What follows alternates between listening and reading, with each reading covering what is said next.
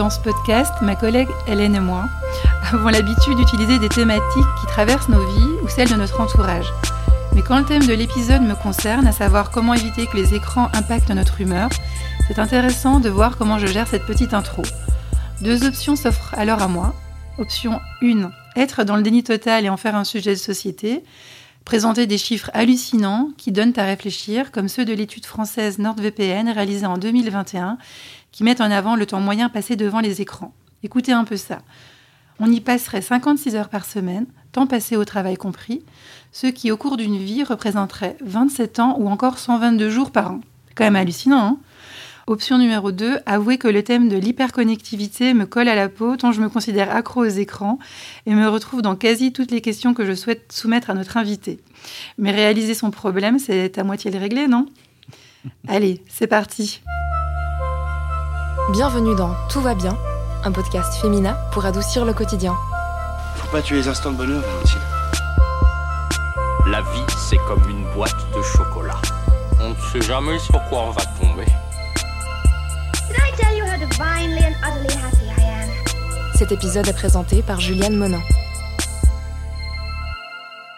On évoque souvent les réseaux sociaux, mais nous passons pour la plupart beaucoup de temps quotidien également devant les applications de nos smartphones, nos écrans de télé ou d'ordinateur pour travailler, jouer en ligne, se divertir ou s'informer. Alors comment cohabiter sereinement avec ces carrés qui sont tout sauf noirs afin de préserver notre santé mentale? On en parle dans cet épisode avec vous, Niels Weber, psychologue, psychothérapeute FSP, spécialisé en hyperconnectivité. Bonjour Niels. Bonjour. Dans cet épisode, on souhaite mettre tous les écrans dans le même sac. Euh, réseaux sociaux, jeux vidéo, télévision, écran de streaming. Et puis, on parle en fait dans le langage commun d'addiction. Mais est-ce que ce terme est vraiment pertinent? Alors non. J'ai tout faux. non, pas tout, parce que je pense que le fait que vous vous posiez des questions, comme vous l'avez dit avant, le fait de, de s'interroger sur nos pratiques des écrans, c'est déjà faire sortir ce qui peut être potentiellement un problème. Mais là où en fait on fait des erreurs de manière globale, c'est effectivement de mettre tous les écrans dans le même panier parce que nos utilisations des écrans sont très variées. Et surtout, le terme addiction, en fait, c'est un, un, mot qui est passé dans le langage courant, effectivement, mais qui ne correspond pas à la réalité de ce qu'on observe sur ces écrans. Donc, en fait, il n'y a pas, juste pour euh, la faire courte, euh, le terme addiction, même si on l'utilise un peu, un peu tout le temps, on dit je suis accro au sport, je suis addict au chocolat, je suis addict à cette série, ou les jeunes sont accros à leur téléphone, par exemple. Ce mot-là, en fait, il, il, est passé dans le, langage courant, mais addiction, normalement, c'est un terme médical. Et pour qu'on puisse vraiment parler d'addiction, il faut qu'il y ait des critères qui soient établis. Et donc, du coup, l'addiction aux écrans n'existe pas. Et quand je dis ça, on me regarde toujours avec des grands yeux, parce que je me dis, mais c'est pas possible. Comme les miens, là. exactement. Mais en fait, ça veut pas dire qu'il n'y a pas de problème, sauf que c'est pas des problèmes qui sont liés à une addiction. Et effectivement, il y a des moments où les écrans peuvent prendre trop de place, devenir envahissants, faire partie des facteurs qui ont un impact sur notre, notre quotidien, notre morale, mais c'est pas un problème d'addiction. Donc c'est pas tout à fait faux ce que vous avez dit, mais c'est pas tout à fait juste non plus. Alors quel mot vous utiliseriez Justement, on va parler plutôt d'hyperconnectivité problématique ou d'usage envahissant, usage problématique. En fait, c'est dès le moment où on a l'impression que, le, que, les écrans prennent une place qui est trop grande par rapport à celle qu'on aimerait leur accorder et qu'on a l'impression que ça génère une souffrance ou des conflits. À partir de là, on peut considérer que c'est un problème et qu'il faut le traiter. Donc, on va considérer qu'il y a des problèmes liés aux écrans, mais pas des problèmes d'addiction. Si on essaye de décrire cette hyperconnectivité qu'on a aux écrans, moi je me mets dans le lot, hein, comme vous avez entendu dans mon... tout le monde, hein, pratique, on peut, pas, on peut dire que tout le monde euh, est victime d'hyperconnectivité. Alors pas victime justement, c'est ça que je trouve c'est très intéressant, c'est de, de, se rendre compte qu'aujourd'hui on est tous hyper connectés parce que c'est la façon de fonctionner de notre société et que on a, on a, très vite peur de cet aspect connecté, mais que c'est pas ça qui devrait être effrayant.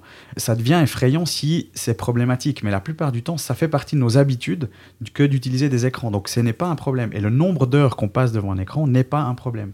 Justement, les études que les études que je citais, mm -hmm. elle met en avant des chiffres assez gros, ouais. qui sont impressionnants. Mais pour vous, c'est ok de passer autant de temps sur oui, des écrans? C'est ok à condition que ce temps-là n'aurait pas dû être être utilisé pour autre chose. C'est-à-dire que si, en gros, j'ai fait tout ce que je devais faire sur ma journée, si j'ai rempli mes obligations et que j'utilise le temps qu'il me reste sur les écrans, en soi, c'est pas un problème. -hmm.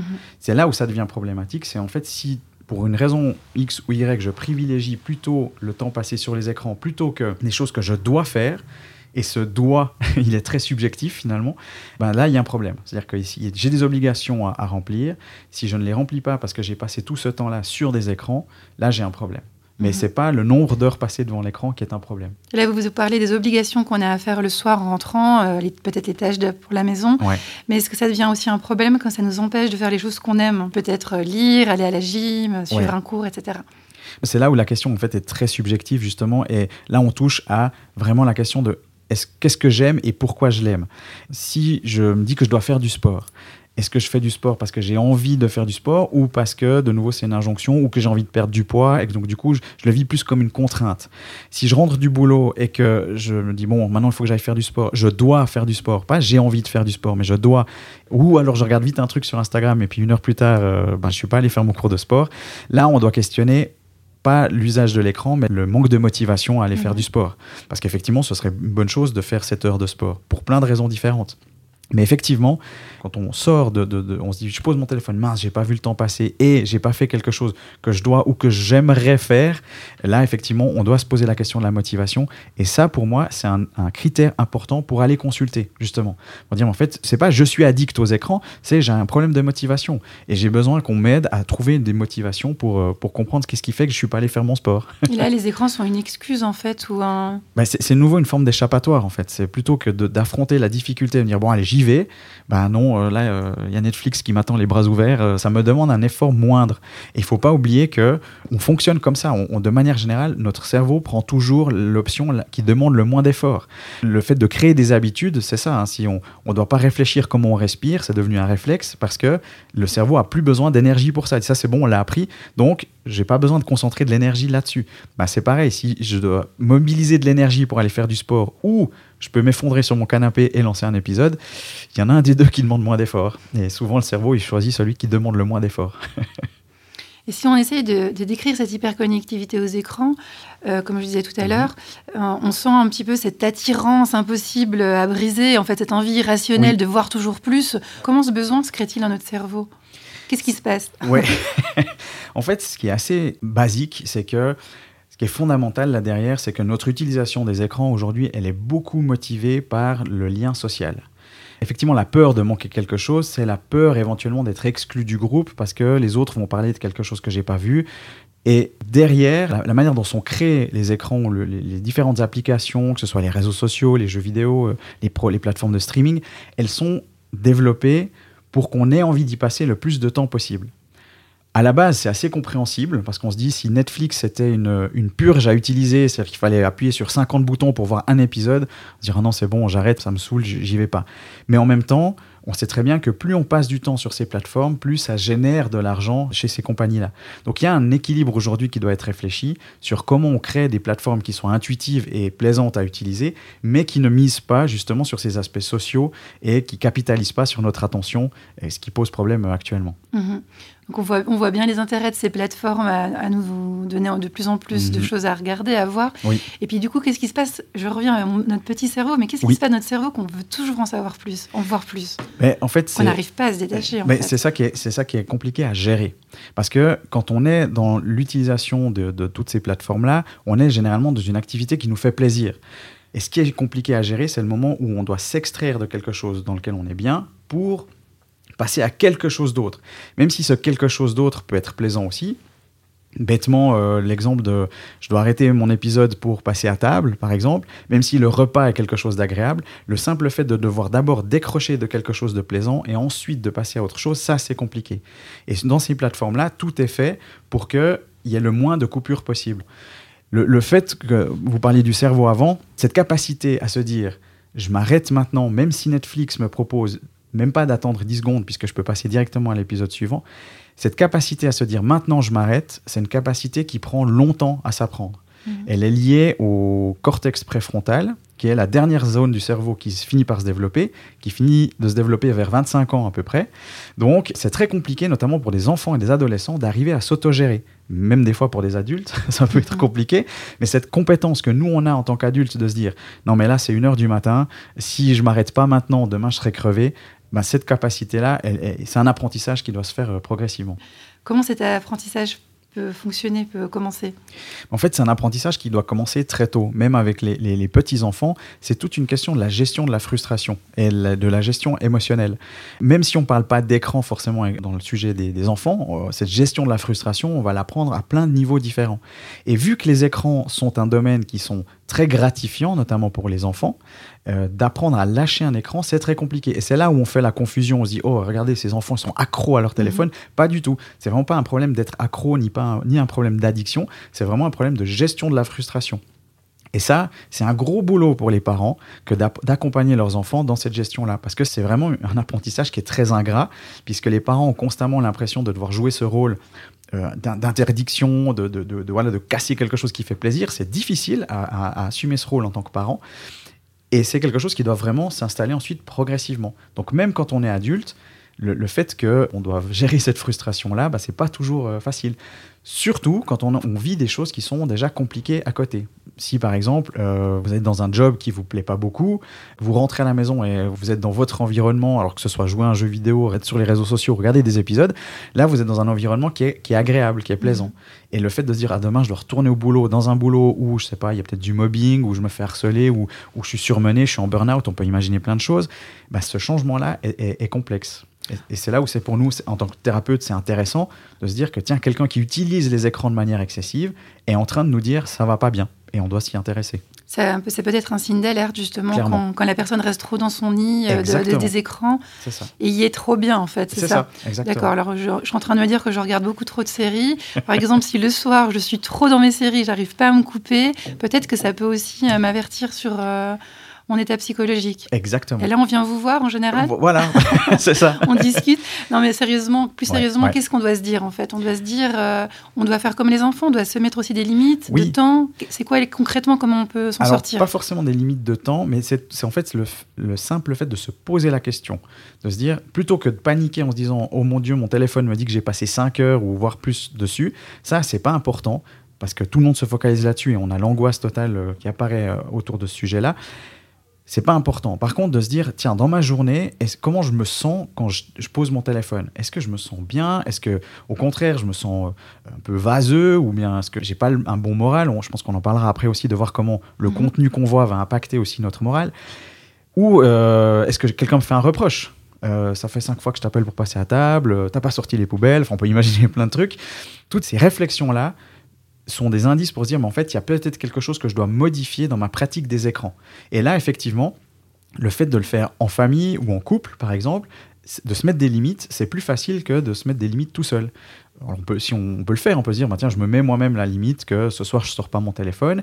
Mais on peut aussi, par exemple, en couple, définir que ce soir, euh, on n'allume pas d'écran et on lit un bouquin, par exemple. Pas pour dire que le bouquin est mieux que l'écran, mais pour dire que si on ne se met pas nous-mêmes des limites, les écrans eux-mêmes n'ont aucune raison de nous, nous poser des limites, vu que les compagnies derrière ont tout intérêt à ce qu'on passe du temps dessus. Mhm.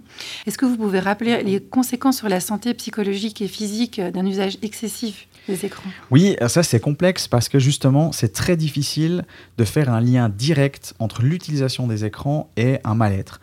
Au contraire, on a plutôt des études qui montrent que c'est pas lié et que c'est plutôt, comme je disais avant, quelqu'un qui passe beaucoup de temps sur des écrans au détriment d'autres activités, c'est plutôt un symptôme de quelque chose qui ne fonctionne pas ailleurs.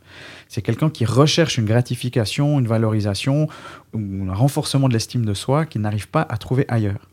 Mais par contre, si je prends mon téléphone et que, par exemple, je vais sur Instagram et que les, cinq premiers contenus qui me sont proposés sont des contenus qui parlent euh, d'un sujet qui me touche, par exemple, ça peut aller de la, guerre en Ukraine à, des témoignages de, harcèlement ou de, de suicide ou des choses comme ça, j'ai pas besoin de rester longtemps sur le téléphone pour que ça m'impacte. Au moment où je pose mon téléphone, si je me sens pas bien, même après avoir scrollé 10 minutes, c'est qu'il y a un impact. Et c'est là où on peut se poser la question sur qu'est-ce que c'est en train de me dire de mon bien-être ou mon mal-être. Pas forcément que le téléphone impacte ma condition, mais plutôt que ça fait émerger quelque chose que je dois prendre au sérieux. Aujourd'hui, vraiment, je considère que les comportements numériques doivent être euh, considérés, doivent être pris au sérieux de la même manière que tous les autres, nos autres comportements, notre alimentation, nos heures de sommeil, notre motivation, euh, notre épanouissement. Ça doit être vraiment quelque chose qu'on considère comme un critère de bien-être ou pas. Mais selon vous, pourquoi on a encore du mal à en parler un peu plus Mais parce que On est tous dans le déni ou Mais euh, en fait, c'est très flou. C'est ça qui est compliqué, c'est que on entend plein de choses et leur contraire par rapport aux écrans. On entend que c'est dangereux pour les enfants, mais en même temps, on a l'impression qu'ils apprennent mieux s'ils utilisent un, télé- un- un écran, ce qui n'est pas tout à fait vrai non plus. On nous dit qu'il faut faire attention à- au nombre d'heures qu'on passe dessus, mais en même temps, on se rend bien compte qu'on qu'on est tout le temps en train de les utiliser. Donc, on est comme ça dans un, un mouvement de va-et-vient entre c'est bien, c'est pas bien. Et, et c'est un faux débat, en fait, qui fait qu'au au, au bout d'un moment, on ne sait plus où on en est. Donc, plutôt que de se poser la question est-ce que les écrans sont bons ou mauvais, on doit vraiment se poser les questions à quel moment j'en ai besoin Mhm. et à quel besoin ça répond et à quel moment je, à quel moment je peux m'en passer. Mais je dois faire moi l'effort de m'en passer. Et c'est là où on n'est plus des victimes, on devient des acteurs de notre pratique numérique. Justement des acteurs qui, qui expriment leur mal-être sur les réseaux sociaux. Euh, on a, il y a des exemples récents, on voit pas mal de stars en fait qui quittent, Oui, qui annoncent oui. quitter les réseaux sociaux. Euh, cet été, il y avait le Tom Holland, l'acteur Oui. de Spider-Man, qui a clairement dit dans une vidéo voilà pourquoi j'arrête, Ouais. euh, euh, je ferme mon compte Instagram. Bon. C'est des thématiques qui sont liées aussi à la surmédiatisation, mais il y a aussi des mots dans lesquels on peut se reconnaître. Dans Oui. la vidéo de Tom Holland, je crois qu'il disait des mots comme écrasant, Oui. surexcitant. Euh, il y a aussi dans, l'actualité le chanteur Lompal qui, a clairement, Oui, qui est clairement parti, part qui s'est mis au vert pendant deux ans et qui maintenant qui est de retour à- pour un nouvel album. Mais hum, est-ce que vous, vous observez dans vos consultations des patients qui vous parlent justement de ce mal-être lié aux réseaux sociaux?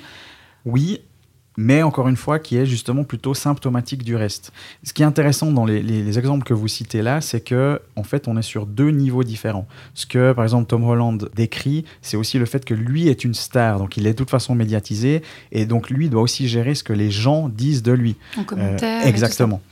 Nous, nous le, le- le peuple normal, on va dire, euh, il y a un aspect aussi qui est plutôt de l'ordre de la, la surstimulation, par exemple, mais il y a le fait de tomber sur du contenu qui nous interpelle. Mhm. Et surtout, ce qu'on voit bien, c'est que les contenus qui marchent sur les réseaux sociaux sont des contenus qui génèrent des émotions très fortes et qui polarisent beaucoup. On l'a vu notamment avec tout ce qui s'est passé avec le, Covid, par exemple, les prises de position pour ou contre, ou récemment, par exemple, le, jugement, le, procès entre euh, Johnny Depp et Amber Heard a fait qu'il fallait prendre un parti. Alors, on s'en fout complètement, hein. C'est leur histoire, euh, c'est une histoire triste, c'est des gens qui sont malheureux, mais on voit très bien que sur les réseaux sociaux, il faut prendre position, il faut choisir un, côté.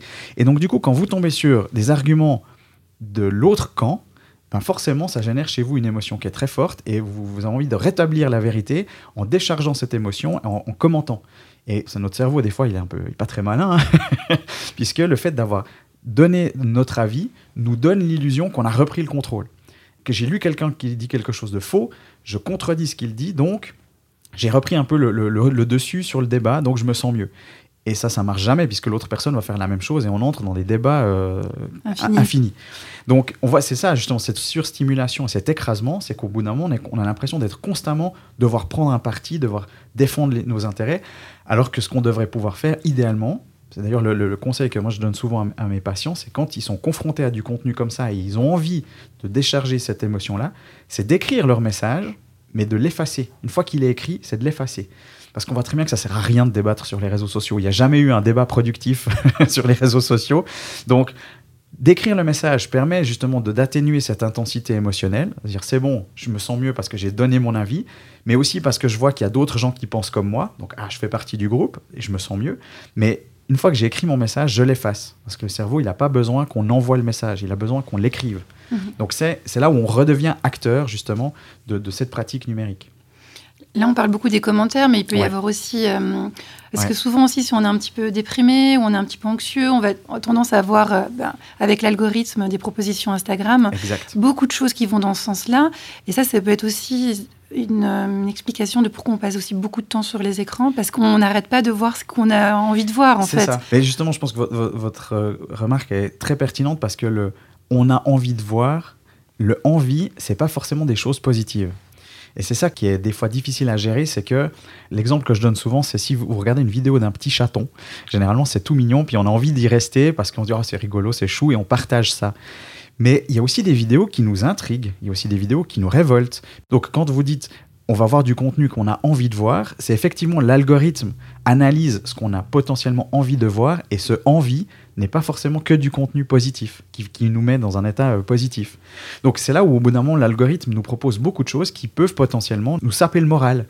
Et, et à l'inverse, ce qu'il ne faut pas oublier, c'est qu'il y a aussi des ressources sur ces réseaux. Et justement, il y a certains comptes qui vont aussi proposer des choses intéressantes, de réflexion. On le voit notamment avec toute la, la partie sur l'image de soi, tout ce qui est body positive, etc. C'est quand même des messages qui sont importants, ou, ou tout l'aspect euh, MeToo, etc. C'est des choses qui sont très positives, que ça ouvre la parole, ça c'est impeccable. Mais si vous-même vous êtes confronté à une situation similaire dans votre vie privée et que vous voyez que du contenu qui parle de la même chose, parce que l'algorithme a bien vu que ça, ça marche bien Mhm. comme contenu, ben, c'est là où ça risque hein, potentiellement d'impacter votre, votre morale, surtout si vous n'avez pas derrière les ressources pour dire, ben, en fait, ok, je ferme mon téléphone et ensuite je, je- réfléchis à ce que j'ai vu. Si je reste dans ce marasme avec les, émotions très intenses que j'ai vécues, que j'en fais rien, que je ne parle pas de ce que j'ai vécu quand j'étais face à ces écrans, ben là, boum, le moral, il s'effondre. Mais comment on fait pour en parler un peu plus? Parce que par exemple, je trouve que c'est très difficile de, parler à mes collègues ou mon, mon entourage ou à ma famille. Qu'est-ce qu'on dit? On en parle à qui? Mais ça, je pense que c'est nos habitudes qu'on doit changer. Et je pense que c'est quelque chose que, enfin, moi, j'encourage beaucoup les familles à le faire avec les enfants pour que les enfants apprennent très tôt que quand on est face à des écrans, on vit des émotions qui sont très fortes et que plus on va en parler, plus on va diminuer cette intensité émotionnelle, justement.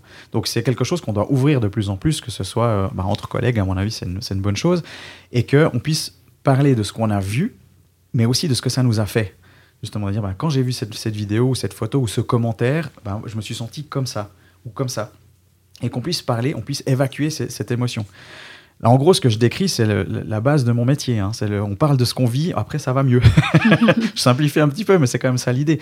Et quand on dit, ben, je me sens pas bien, le fait d'en parler, ah, ça va mieux, ben, c'est la même chose. Et il faut, ce qu'il faut pas négliger, ce qu'il faut pas banaliser, c'est les émotions qu'on vit quand on est face à ces écrans. Réseaux sociaux, séries, films, euh, jeux vidéo, c'est la même chose. Les émotions, elles sont tout à fait réelles, même si c'est numérique derrière. On parlait de Tom Holland ou de. Mhm. Euh, Selon vous, est-ce que les hommes sont plus enclins à ressentir de l'anxiété ou voir leur humeur vaciller à cause d'une hyperconnectivité?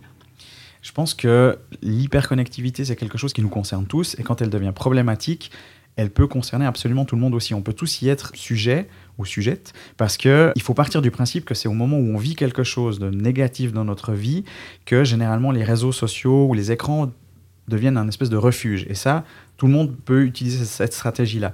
Par contre, ce qu'on observe, c'est que de manière très cliché et un peu stéréotypée, les femmes ont plutôt tendance à surinvestir les réseaux sociaux et les hommes les jeux vidéo. Donc c'est pas forcément, c'est là où après on a, aussi des, a priori sur est-ce qu'il y en a un qui serait mieux que l'autre, pas du tout. Mais par exemple, euh, quand vous citiez l'exemple de, de Tom Holland tout à l'heure, je pense que c'est une démarche très intéressante de se dire que bah, il est plutôt jeune Mhm. et que c'est un homme qui peut dire je me sens pas bien donc j'arrête. Et ça, là, je pense que là aussi d'un niveau très stéréotypé, les hommes ont encore plus de difficultés aujourd'hui à se rendre compte que quand ils sont dans des comportements excessifs de cette manière-là, c'est probablement qu'il y a quelque chose derrière. Et, euh, et- et pour pousser le curseur très loin, on sait que entrer en psychothérapie, c'est pas toujours évident. Il y a même certaines personnes qui préfèrent déclarer la guerre à l'Europe plutôt que d'entrer en psychothérapie. Parce que c'est, c'est- on voit très bien que c'est difficile de réaliser, tiens, en fait, si je me sens pas bien, c'est qu'il y a quelque chose d'autre derrière qui cloche. Et là, à mon avis, les hommes ont encore un peu trop de difficultés à, à passer ce, ce cap-là. On n'entendait plus du tout le thème de la détox, mais une série détox, une, sé- pardon, mais la série Détox qui est disponible sur Netflix la remet au goût du jour avec euh, ces deux personnages féminins qui abandonnent leur iPhone pendant 30 Mhm. jours euh, pour se remettre d'un bad buzz et d'un cœur brisé. Que pensez-vous de cette alternative qui, pour le coup, est peut-être un peu trop déconnectée Bah, alors déjà, je vous, je vous remercie pour la, la référence parce que quand on a préparé le, le podcast, vous m'aviez parlé de cette série et c'est vrai qu'elle avait échappé à mon radar et je l'ai euh, binge-watché ce week-end. Sans Non, complexe Voilà, sans complexe. Non, j'ai regardé les- les- la moitié, les trois premiers épisodes, et en fait, j'ai trouvé que c'était très bien. Euh, c'est vrai que le, le titre m'a effrayé en me disant, ça y est, c'est reparti avec cette Mhm. idée de détox, mais en fait, non, je trouve que la série aborde ça d'une manière très intelligente parce que. Alors, je sais pas encore comment ça finit, mais dans les premiers épisodes, on voit très bien quels sont les problèmes dans la vie de ces deux femmes et que ces problèmes s'expriment à travers les réseaux sociaux et leur téléphone. Et qu'au début, elles disent il faut qu'on se sépare nos téléphones parce qu'elles ont l'impression que c'est ça le problème. Mais gentiment, on voit bien qu'il y a une prise de conscience sur en fait les problèmes qu'on doit régler. Ils n'ont rien à voir avec le téléphone, mais que le téléphone est un moyen d'atteindre un but et que à une autre époque, sans smartphone, ce moyen aurait été autre chose. Donc je trouve qu'en plus d'être assez drôle, la, série montre bien comment le fait de se questionner sur notre lien à l'écran doit nous permettre de nous questionner sur quel est le, problème qui est derrière. Mhm. Donc, euh, merci pour la référence. Bah, avec plaisir. Dans cette série, juste comme vous le disiez, qui est très drôle, on voit les protagonistes sortir dans la rue sans leur iPhone et se mhm. sentir mais complètement nus. Elles mettent les mains comme ça devant la, devant la poitrine et tout. Elles se sentent vraiment dénudées face à des passants qui sont tous le nez collé sur leur iPhone.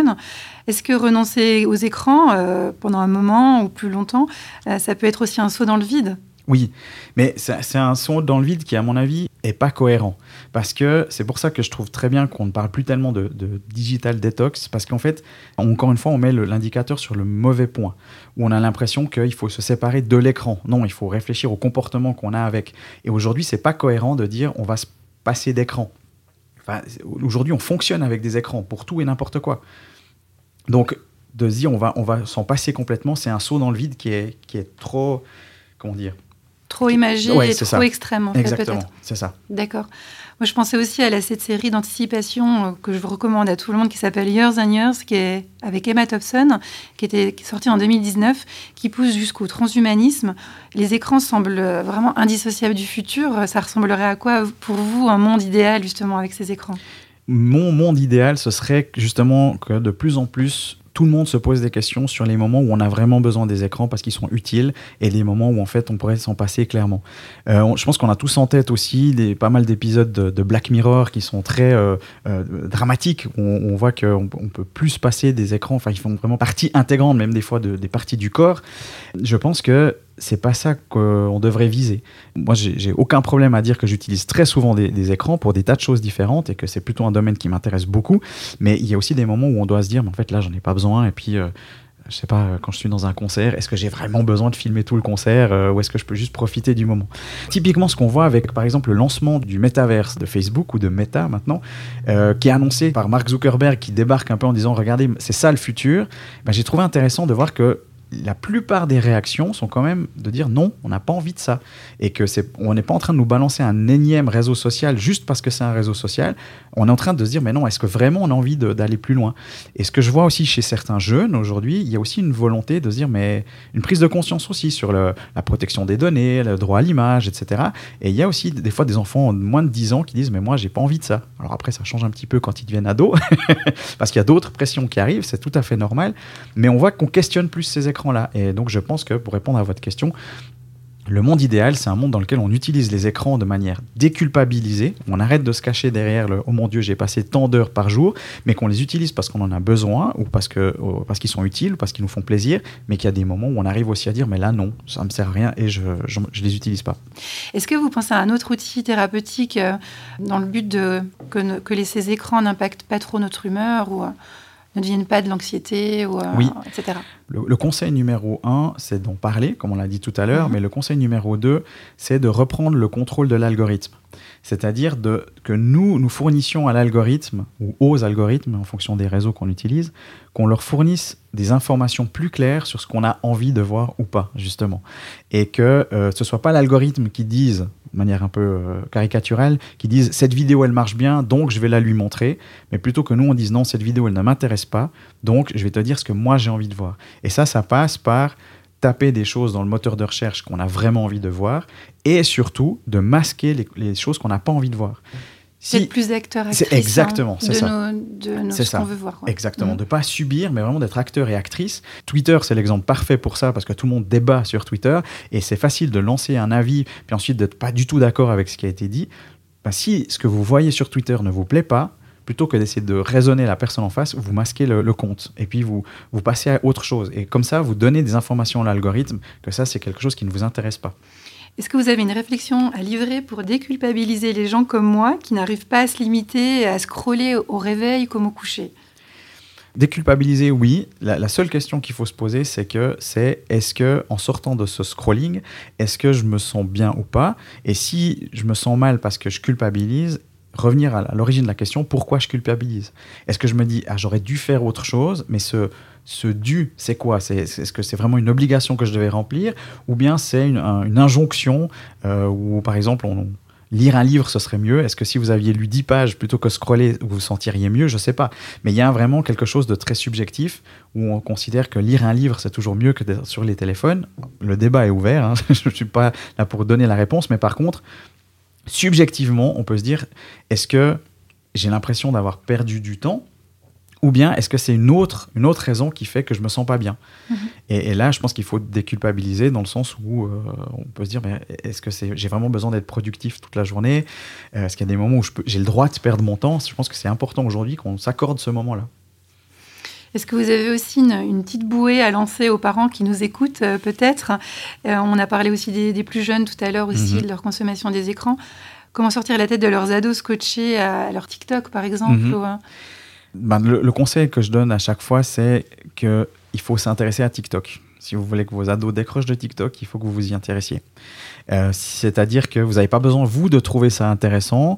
Rappelez-vous que quand nous, on était adolescents, on a aussi regardé des trucs débiles à la télé qui n'avaient aucun sens, et puis on a perdu des heures de, de zapping aussi à la télévision.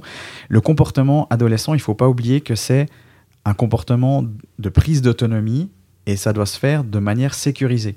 Donc les adolescents vont investir des domaines dans lesquels les parents ne sont pas là. Si les parents ne sont pas sur les réseaux sociaux, ben ils ont, les adolescents ont l'impression que c'est leur domaine à eux. Et ils ont raison de le faire.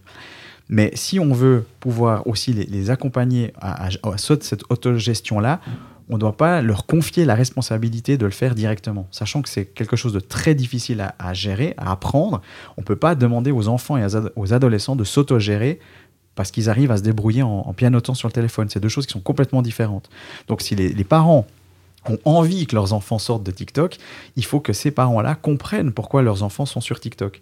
Soit c'est parce que justement c'est une espèce de mouvement de rébellion, de prise d'autonomie, soit si c'est plus grave que ça, c'est parce que leurs enfants sont en train de dire il y a quelque chose qui va pas. Mhm. Et ça, ça peut être tout et n'importe quoi. Ça peut être justement des conflits à l'école, ça peut être une rupture amoureuse, ça peut être une désorganisation dans la famille. Il y a tellement de choses qui peuvent être exprimées par ça que c'est important que les parents se posent la question pourquoi Pourquoi est-ce que les enfants sont autant dessus? Plutôt que de dire Ah, t'es, deux, ça fait deux heures que tu es dessus.